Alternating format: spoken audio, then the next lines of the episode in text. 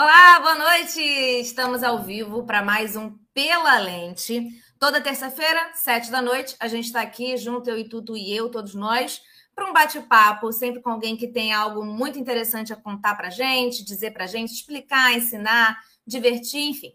A gente tem espaço para qualquer tipo de, de, de bate-papo por aqui. Então, fico muito feliz que você se juntou a gente para fazer esse programa, porque a ideia é realmente essa: que o programa seja feito em conjunto, que vocês façam comentários, que vocês façam perguntas e a gente possa ir além da pauta que eu construí e assim criar essa, essa conexão aí com todos nós. Antes de chamar o nosso convidado do dia, eu queria lembrar vocês do nosso Pix, né? Que está aqui na descrição. Vai que Deus toca seu coração. Se você quiser ajudar a nossa produção de conteúdo com qualquer valor, a gente vai gostar muito, porque nosso trabalho é 100% independente por aqui. Eu estou falando nosso, mas na verdade sou eu mesma. Então, no caso, é, é, meu trabalho mesmo, tá? E, enfim. Além disso, aqui nas redes sociais tem as minhas. Aqui na descrição tem as minhas redes sociais, né? Caso você queira acompanhar o trabalho no dia a dia, eu costumo atualizar sempre, tá sempre trazendo uma, uma notícia, uma discussão, uma piada, várias coisas, multi, multi. Então, recomendo também. Então, vamos lá.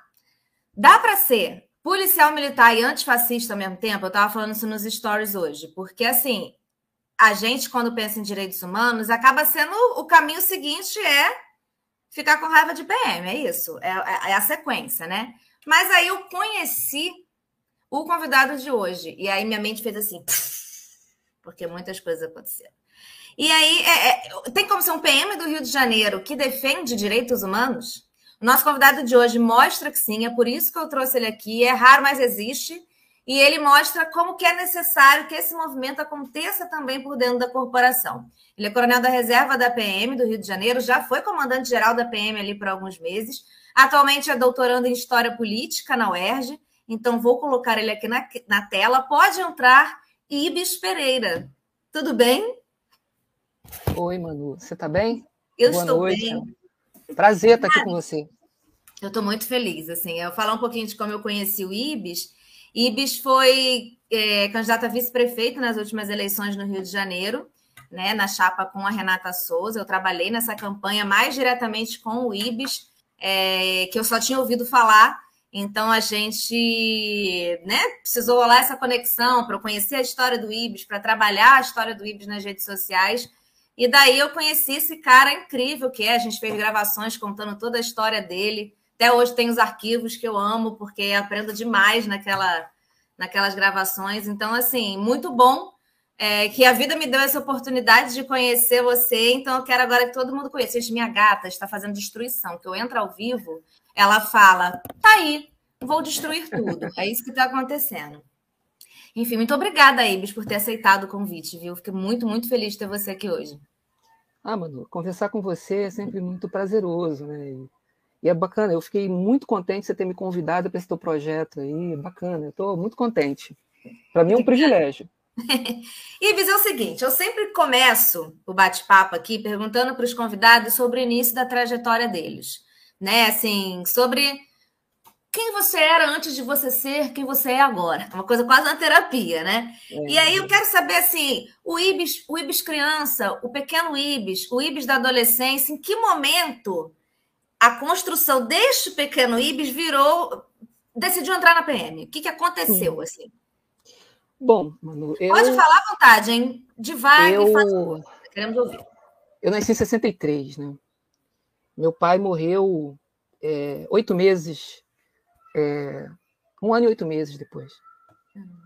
É, eu fui criado pela minha mãe, ali, um irmão, é, minha mãe viúva, né, pensionista e tal muito religiosa, né, católica.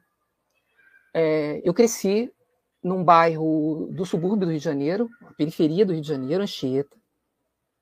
E a localização geográfica de Anchieta foi importante para mim, eu vou dizer mais à frente, porque Anchieta é um bairro que faz fronteira com a Baixada Fluminense, né? São João por um lado, é, Olinda e Nilópolis por outro lado. Isso foi importante, porque a igreja que eu cresci, é, a sombra, ela, apesar de ser da diocese do Rio de Janeiro, portanto uma diocese muito conservadora, era muito influenciada pelas igrejas da Baixada Fluminense, que na segunda metade dos anos 70, início dos anos 80, antes do pontificado de João Paulo II, sofri uma influência muito grande da teologia da libertação, que foi decisiva é, na minha vida em termos de formação e amadurecimento da minha fé, da compreensão política é, da minha própria fé, da relação que existe entre a fé e a, o compromisso com o reino, né, o reino de Deus, como, como questão central da boa nova do Evangelho, né, e, portanto, cada cristão é convocado para fazer parte da construção do reino, né, fazer parte dessa boa nova. Então, é, o contato com a teologia da libertação, para mim, foi muito importante, tanto para o amadurecimento da minha fé, como também para a minha percepção política do mundo, né, para a minha leitura de mundo. Num determinado momento da minha vida, eu, eu já estudava, eu estava na UFRJ, fazia física, ali no fundão. Eu comecei a perceber que assim, o Brasil já estava entrando numa, numa, num momento político muito de crise da, da, daquele modelo econômico da ditadura, né? Quando a ditadura sai a partir de 79, vamos dizer assim, com a anistia, o Brasil está tá entrando assim numa crise econômica muito grande, né? daí os anos 80 serão conhecidos como a, a década perdida. Né? Então, eu estava começando a minha vida profissional é, num momento de crise aguda, e eu vinha de uma família de órfãos, de, de, de, de uma, uma, mãe que tocava a, a família com uma pensão do INSS. Eu comecei a achar que eu precisava, de alguma maneira, é, não me tornar um fardo para minha família. Foi quando surgiu a polícia, né? E, é claro, eu, eu achei que a vida militar poderia me garantir um soldo desde os bancos escolares e, assim, alguma independência e a oportunidade de ajudar em casa. Né? A polícia surgiu é, nesse contexto, quer dizer, a academia da PM era muito perto da minha casa.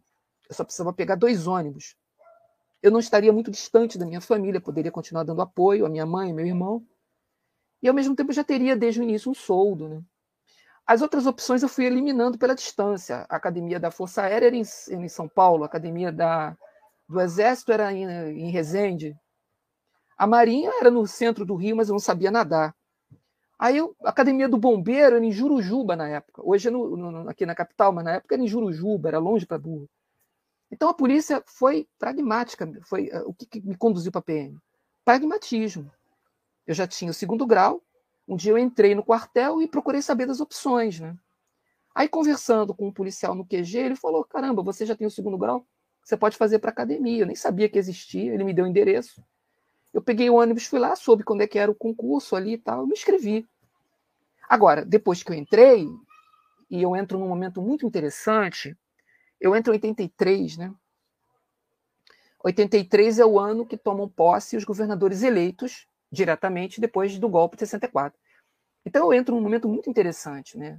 no ano que eu completo 20 anos, e com é, os governos estaduais né, é, é, sendo assumidos por pessoas eleitas. Então era, um, era muito legal você ter 20 anos e estar tá entrando é, para a vida né, profissional, digamos assim, no momento em que o Estado e o país está redescobrindo a democracia e tal.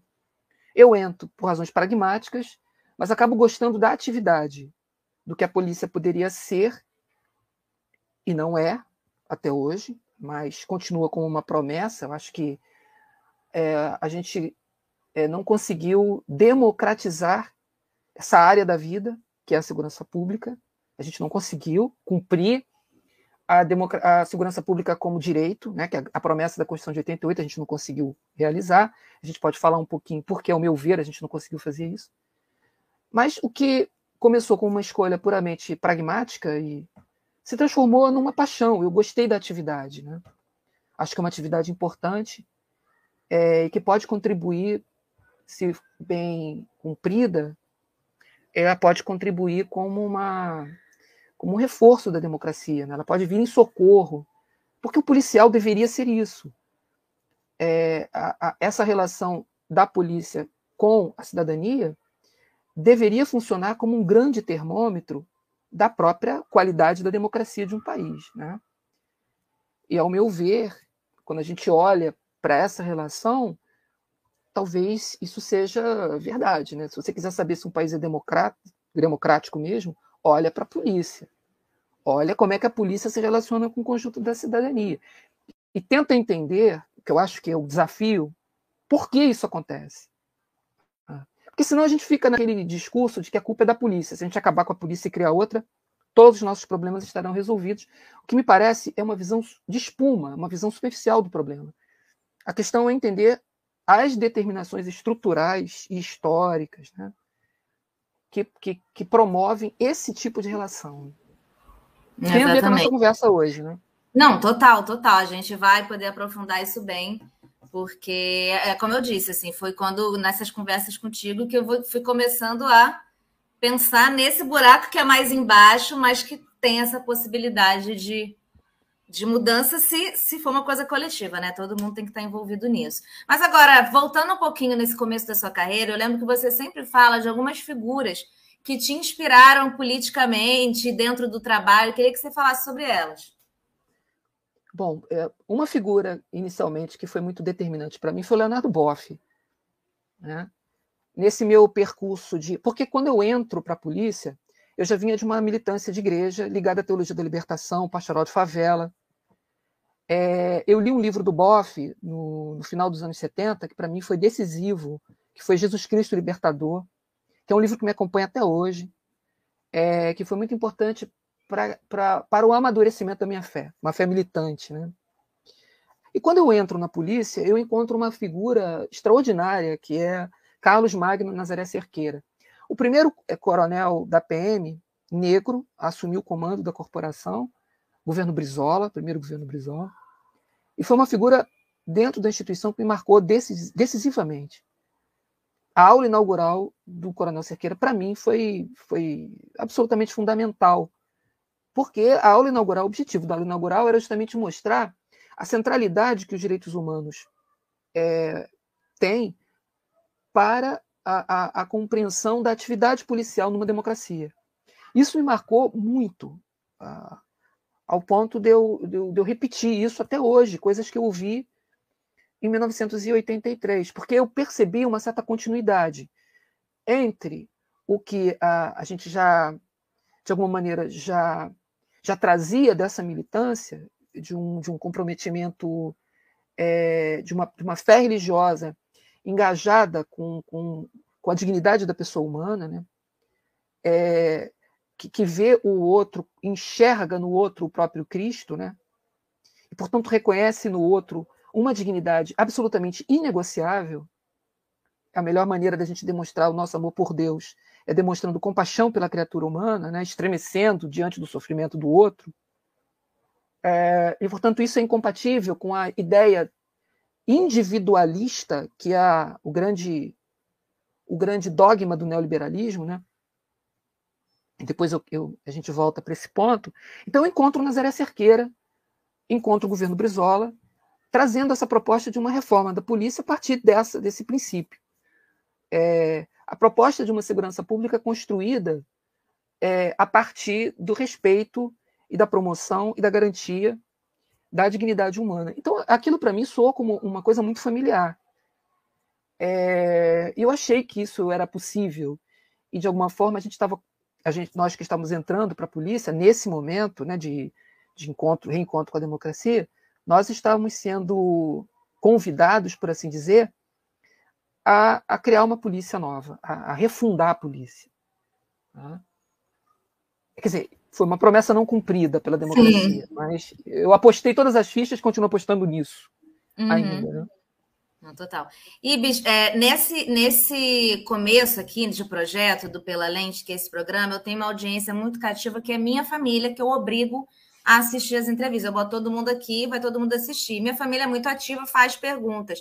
E perguntas pertinentes, eu diria. E aí, meu tio, chamado Renato, fez uma pergunta que eu quero botar aqui para você responder. Ó. Como policial, como o Ibis vê o argumento da direita brasileira que alega ter sido Brizola o responsável pelo aumento da criminalidade no Rio, alegando que o seu governo impediu a polícia de matar? Você vê, né?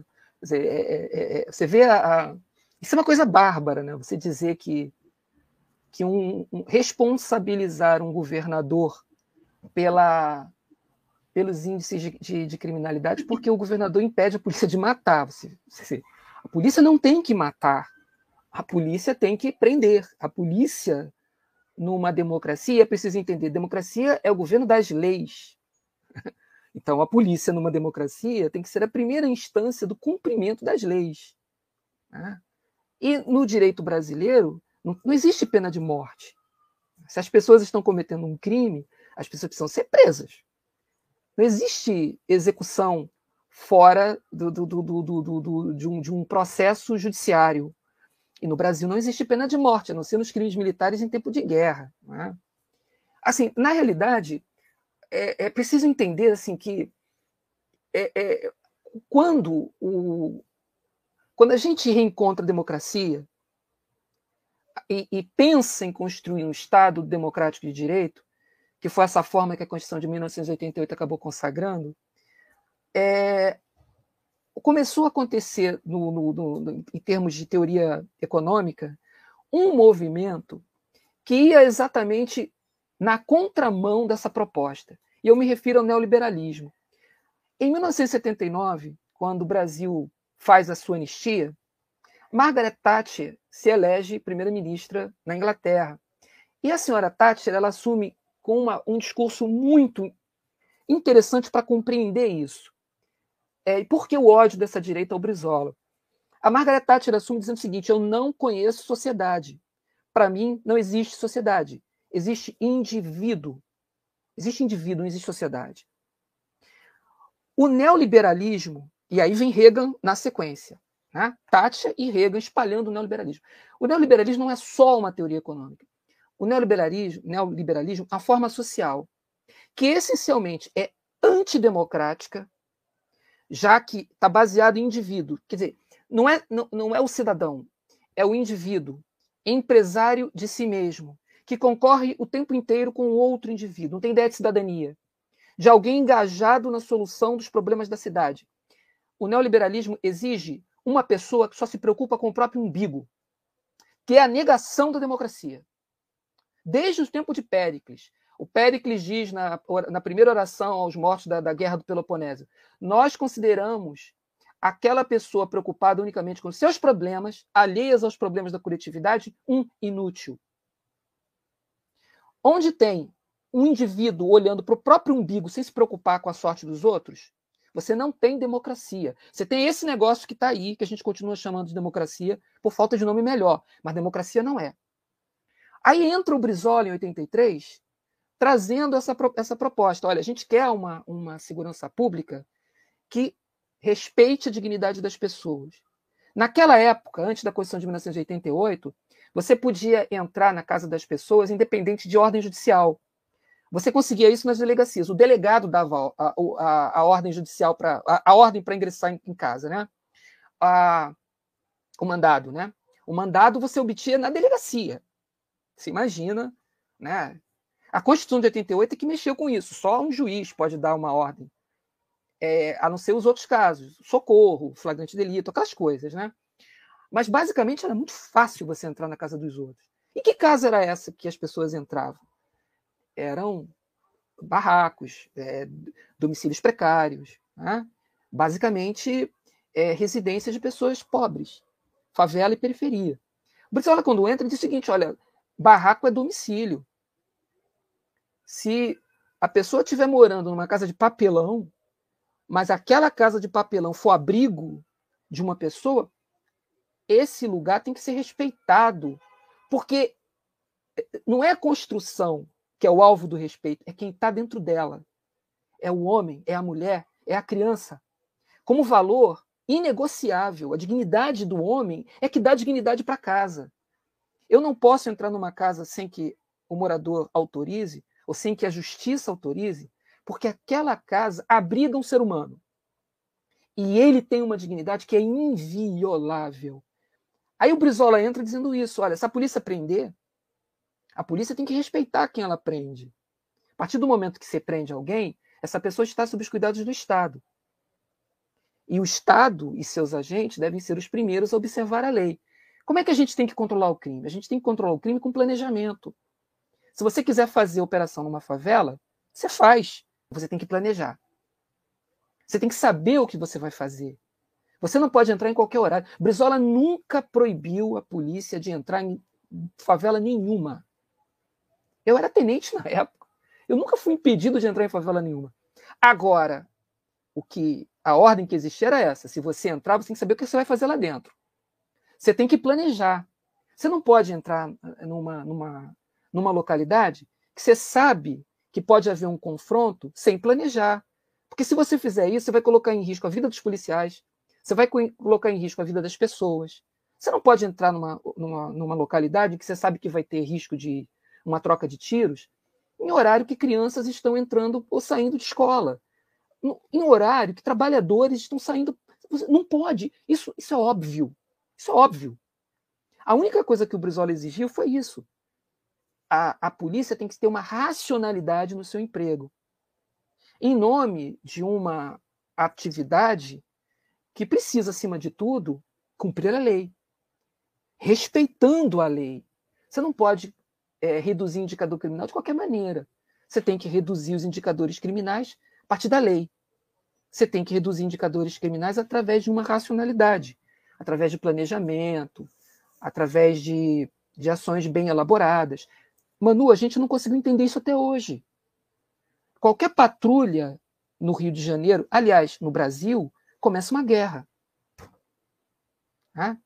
Esse discurso, é, lamentavelmente, da extrema-direita, que foi, é, digamos assim, foi muito bem apropriado por esse modelo que estava tomando conta do Brasil, que é inimigo da democracia e que é inimigo do Estado Democrático de Direito, se apropriou desse discurso para convencer todas as pessoas de que é isso. O crime é um problema e a, o remédio é polícia e não política pública. Né? A gente até hoje parece que não entendeu muito bem isso, né? desgraçadamente. É, pois é, a gente tem um problema, como a gente resolve? Vamos eliminar. Como? Dando um tiro que é mais fácil, é assim que a gente resolve. Né? Então, é, exatamente, né? E você falou sobre o Brasil não ter pena de morte, eu sempre me lembro de uma fala que eu vi em algum filme, mas eu acho que era uma reprodução, com certeza, era uma reprodução de uma fala real de uma mãe, e aí ela fala: o Brasil não tem pena de morte, mas para preto e pobre na favela sempre teve. A pena de morte sempre esteve ali, isso aí nunca, nunca foi uma questão. E aí eu queria te perguntar, Ibis, se você sempre foi uma voz dissonante na PM ou se isso foi mudando ao longo do tempo, né? Assim, a, a corporação foi seguindo um caminho e você ficou meio o que está acontecendo aqui? Como é que era essa sua relação? né, dentro da PM e se você pensou em desistir em algum momento? Olha, mano, a, a primeira coisa que é preciso entender para explicar um pouco a minha trajetória é que eu, já entrei oficial, esse é um ponto. Eu já entrei tenente, eu não entrei soldado. Né? Teria sido muito mais difícil defender de, determinados posicionamentos se eu tivesse entrado nos níveis mais básicos da, da carreira militar. Eu já entrei oficial, eu já entrei aspirante. E eu entrei, eu, eu saí aspirante, comecei a trabalhar num momento em que a, o, o, o discurso no, no, Rio de Janeiro era exatamente esse. As pessoas estavam, o governo, o comando, é, pelo menos algumas lideranças dentro da polícia, tinham um, um compromisso com a construção de uma política pública diferente. O que aconteceu ao longo de todo esse período foi exatamente essa, essa dinâmica ou essa esse confronto entre uma constituição que garante a dignidade da pessoa humana, que garante o respeito aos direitos humanos, e uma, e uma, uma política econômica determinando uma forma social que vai no sentido contrário. A história dos 33 anos que eu passei dentro da polícia eu entrei em 83. Veja, eu entrei em 83 no ano da redemocratização, com os governadores eleitos, e saí em 2016 no ano do golpe contra a presidenta Dilma. Foi uma queda de braço entre o Estado Democrático e o neoliberalismo. O neoliberalismo venceu. E a, e, e a, gente hoje vive uma crise na democracia, não só no Brasil, mas no mundo todo. Então, a trajetória dessa política de segurança centrada nos direitos humanos a gente não pode dissociar desse embate maior entre a afirmação de um Estado democrático que diz que segurança pública é um direito de todos, inclusive de quem mora na favela, na periferia, e uma forma social que está tentando o tempo inteiro se impor via é, essa, esse movimento do capitalismo internacional, o lugar que o Brasil ocupa dentro das trocas internacionais, que está indo no sentido contrário. Então, assim, ser policial nesse formato acaba sendo um grande paradoxo, porque a Constituição diz uma coisa, que é, a dignidade da pessoa humana é um princípio de todos os órgãos, de todas as instituições, de todas as políticas. Mas a política econômica tem uma determinação que vai no sentido contrário, que diz assim: olha, não tem cidadão, tem indivíduo. Não tem sociedade, tem indivíduo. Não tem direitos humanos, não tem democracia. O neoliberalismo é inimigo da democracia. Quem diz isso não sou eu, não, é Max Weber, que nem comunista era. Né? O Max Weber escreve um texto em 1906, salvo engano, é, em que ele está analisando a questão da, da democracia constitucional na Rússia, antes, depois da tentativa de revolução de 1905, antes da revolução de 1917, que o Weber usa uma frasezinha, depois ele nunca mais vai fazer isso. Ele vai, ele vai olhar para o capitalismo que está se configurando naquele momento, no período imperialista, né? E vai dizer o seguinte: olha, esse negócio aí é incompatível com a democracia. Depois ele nunca mais fala isso, desse jeito. Mas ele faz essa crítica, e ele é antissocialista. Weber é um liberal. Mas ele olha para isso e diz assim: caramba, esse negócio aí, esse negócio aí que vai dar origem ao fascismo, nos anos 20 e 30, é mais ou menos o que a gente está vendo hoje, repaginado. Né? Mas é como o, o, o capitalismo se reconfigurou na segunda metade dos anos 70. E aí a gente precisa entender isso. Esse estado de bem-estar social que a gente pensou em construir a partir de 88, o estado de bem-estar social, ele se configura na Europa como uma política de guerra. De guerra. É uma estratégia do capitalismo contra o Estado soviético. Só que o capitalismo ganha essa parada. Ele ganha essa parada. E principalmente depois de 89, né, com a queda do muro, ele disse assim, agora a gente não precisa mais disso. Não precisa de direito trabalhista. Não precisa continuar falando em direitos sociais. Não precisa continuar falando em Estado. A gente só precisa de Estado policial. A gente não precisa de Estado democrático de direito. A gente só precisa de um Estado que garanta o mercado. Porque o mercado pode satisfazer todas as necessidades humanas. E quando der zebra, a gente precisa do Estado para isso. Ou a gente precisa de quê? A gente precisa de polícia mas não de uma polícia comprometida com democracia, não de uma polícia comprometida com o estado de bem-estar social, com, com, com, dignidade da pessoa humana, mas de uma polícia comprometida em, com a manutenção da ordem. Leia-se, com a manutenção da liberdade do mercado. Porque essa gente fala em liberdade, mas elas, elas são inimigas da liberdade humana. Eles querem liberdade para o mercado. Então, assim, eu consegui sobreviver muito porque eu, eu já era oficial, e era mais fácil para mim, né? Eu passei também a, a, me dedicar muito a compreender a minha atividade. Eu eu me tornei importante dentro da, do, da, de batalhões onde eu servi. É, no desempenho das, das, minhas, das funções administrativas, eu passei a conhecer bem e passei a dominar bem essa, essa, esse, essa dinâmica do, do, do trabalho. Né? E, e, e, eu consegui surfar é, nessas, nessa, nessa, nessa disputa entre Estado democrático, porque você vê, eu entro com Brizola, depois entra um governo anti-Brizola, uma pessoa que assumiu o governo dizendo que quer resolver o problema da violência em seis meses. Eu não, não quero falar o nome dele aqui, por. Depois Brizola volta, aí volta, né? Aí depois entra um, um, um outro governo gratificando policiais que matavam, gratificação faroeste, né? é, o governo do, de um político que, que, já não, não está nem mais entre nós. Assim, a política de segurança vem oscilando né, entre uma tentativa mínima de respeitar a, a Constituição e, no outro extremo, um, um, de, de brutalidade. Porque, na realidade, ela traduz essas oscilações ou essas brigas entre uma tentativa de afirmar o Estado democrático numa disputa com o neoliberalismo. E eu saio da polícia exatamente no momento em que a democracia perde para o neoliberalismo. E é esse inferno que a gente está vivendo hoje. Né? Então, é muito difícil ser policial antifascista num Estado neoliberal. É muito difícil, porque o neoliberalismo ele não precisa da democracia, muito pelo contrário. A democracia é inimiga dele. Agora, ele se dá bem com o fascismo, ele curte o fascismo. Ele curte o Estado policial, isso ele curte. Agora, a democracia, a dignidade da pessoa humana, não. Ele curte mercado. É isso que ele curte. Né?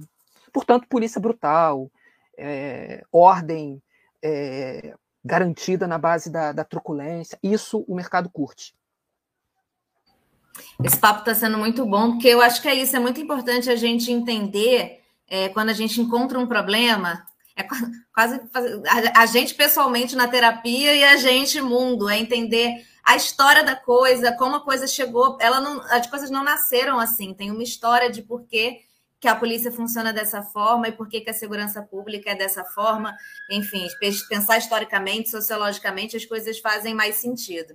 E aí, Ibs, eu te pergunto, dentro dessa guerra sem fim que as coisas se transformaram, principalmente quando a gente fala do estado do Rio de Janeiro, mas não só, né? O, o Brasil todo, a gente vai, enfim, vendo dados e, e, e, números que mostram como os conflitos eles são tensos e intensos. Qual que o lugar que os policiais ocupam nisso? É que eu estou falando do ser humano policial, sabe? Como que anda a mente dessa pessoa?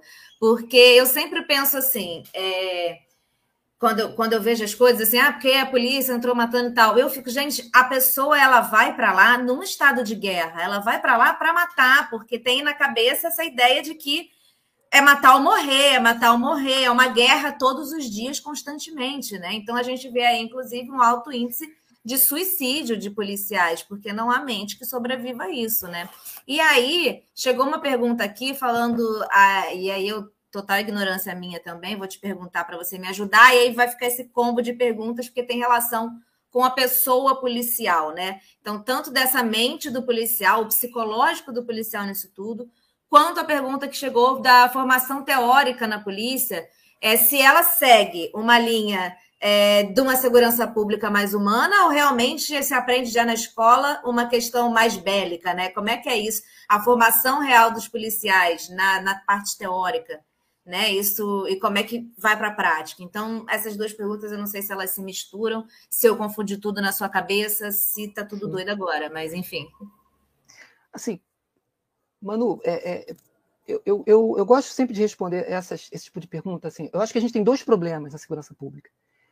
E para a gente sair do, desse buraco que a gente está, com esses indicadores criminais elevados que a gente tem, é, quase 30 mortes por 100 mil habitantes, é, as taxas de homicídio são referências né, do, do, do, grau de violência, né, de uma, de uma, porque a gente entende que taxas de homicídio muito elevadas significam um, um, um pouco é, do, do, de um, de, da circulação do medo, como é que o medo está circulando numa sociedade. Né? É, então é preciso descer esses indicadores para o patamar de um dígito, esse é o nosso desafio. É, o Brasil tem dois níveis de problema. Tem um problema que é ancestral, eu, eu diria, eu gosto de usar essa palavra, que vem da nossa do, do, do próprio processo de fazimento do Brasil. É, o Brasil é um país que, que, que o, o sentido da sua formação está muito associado a esse lugar que a gente ocupa no sistema de trocas internacionais e que não mudou. O Brasil não existe para si mesmo. O Brasil existe para fora de si ele foi concebido para adoçar boca de europeu, inicialmente, com uma grande colônia é, que deveria produzir açúcar, é, minérios, é, é metais preciosos, depois café. Para quê? Para o mercado externo. Né? É, é, ele, não, ele não foi pensado como um projeto para si mesmo. Né? o povo brasileiro ele foi se fazendo. Aliás, a gente ainda está em processo de fazimento. Né? Como dizia o Darcy Ribeiro, uma humanidade nova, tropical. A gente está nesse processo de fazimento, é, sem nenhum projeto. Né? As coisas aqui vão acontecendo. Né? Esse é, sentido ele continua na República, pela própria, pelo, pelo próprio modo como a gente saiu do, do Império, é, de, pelo próprio modo como a gente saiu da colônia, passou para o Império, depois saiu do Império, passou para a República. Então, os nossos problemas vêm de muito tempo. Né?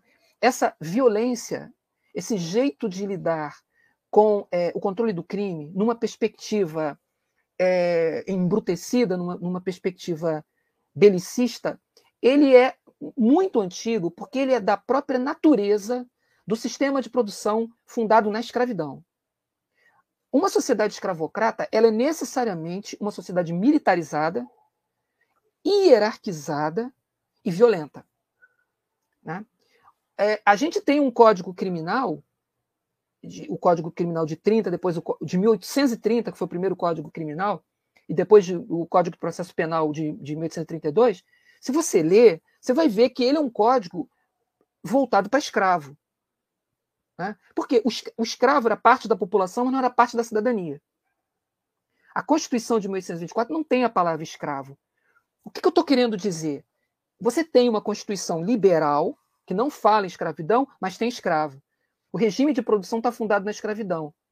Então, no interior, ali no território onde, onde do sistema de produção, a Constituição não vigorava. Muito menos o Código Penal. O código, ali quem, quem vigorava ali era a vontade do dono de escravo, do dono de engenho. Ele era a lei. Ele punia. A Constituição de 1824 proibia penas cruéis. No entanto, em qualquer fazenda do Brasil, as penas de açoite continuaram, a pena de violência. O, Gilberto Freire diz isso, né? o Gilberto Freire. É... Enfim, o que, que eu estou querendo dizer? O Brasil, no Brasil, sempre vigorou uma lei e um subterrâneo de aplicação da lei. Um direito penal subterrâneo. Né? Um, um, um uso da força legítimo e um uso da força ilegítimo, mas tolerado. Tolerado. O Isso é descontrole do uso da força. Quer dizer, quem fazia, ou, ou, quem sempre fez, a mediação na ponta de quem não é cidadão e quem é cidadão, sempre foi o policial na rua. Esse paradoxo de uma sociedade que se diz liberal na letra da Constituição, mas que nega direitos é, na vida cotidiana, as instituições policiais no Brasil, historicamente, elas tinham que lidar é, com esse com, com, com, esses, com esse paradoxo, com essas contradições. A República não resolveu isso. Por quê? Porque a República, se você pegar a Constituição de 1891, não tem uma palavra sobre escravidão. Não tem uma palavra sobre uma tentativa mínima de pegar essa massa de pessoas que foram jogadas na rua com a abolição e incorporar essa massa para a República. O que, que o Brasil fez? O Brasil entrou num projeto descarado de embranquecimento.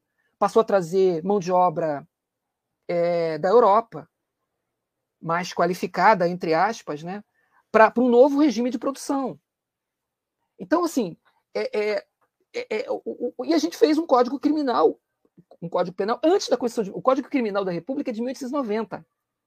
Se você ler, você vai ver, é um código criminal para pegar ex-escravo, sabe? Então é isso, é, é a gente é, não conseguiu incorporar e incorporar essa massa de pessoas excluídas historicamente num processo de república, numa sociedade republicana com uma nova relação de produção, com novas relações de produção não mais fundadas na, é, na escravidão. Quem fez a república, basicamente, foram os senhores de engenho. Né? E toda a lógica do, do, dos estados né, é, que passaram a se constituir a partir daí, a República Velha é um retrato disso, foi muito nessa perspectiva de é, é, uma perspectiva de militarização da segurança pública que vinha da colônia. Então, esse é um problema, um problema histórico que a gente vai resolver no curto, no, no longo e no médio prazo. Agora, também tem um outro problema, né? é, que são as nossas omissões, que tem um outro problema relacionado com as nossas opções equivocadas, né?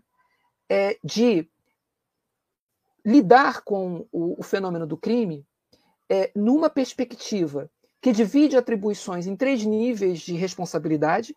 Aqui no Brasil, você tem a União Federal com um conjunto de atribuições, os estados com outro conjunto de atribuições e os municípios com outro conjunto de, de atribuições. Então, a gente divide essas, essas atribuições em níveis e a gente não amarra isso em lugar nenhum. As coisas no Brasil, a gente tem uma dificuldade de fazer ações coordenadas nesses três níveis de, de poder. A Constituição de 88 criou o SUS. Né? É, foi uma criação da Constituição de 1988. Ela pretendeu também criar um sistema para a segurança pública. Fazer com que esses três atores políticos pudessem trabalhar em sintonia, harmoniosa e sistemicamente, para juntos darem conta do controle do crime. Por exemplo, drogas e armas, por exemplo. que é um problema que a gente tem no Rio de Janeiro. Drogas e armas. O Rio de Janeiro é, é, é um lugar em que, em que, transitam armas de fogo de grosso calibre sem ter uma in, in, indústria de armas assim né, expressiva. O Rio de Janeiro não tem. No entanto, em qualquer lugar aqui você encontra em profusão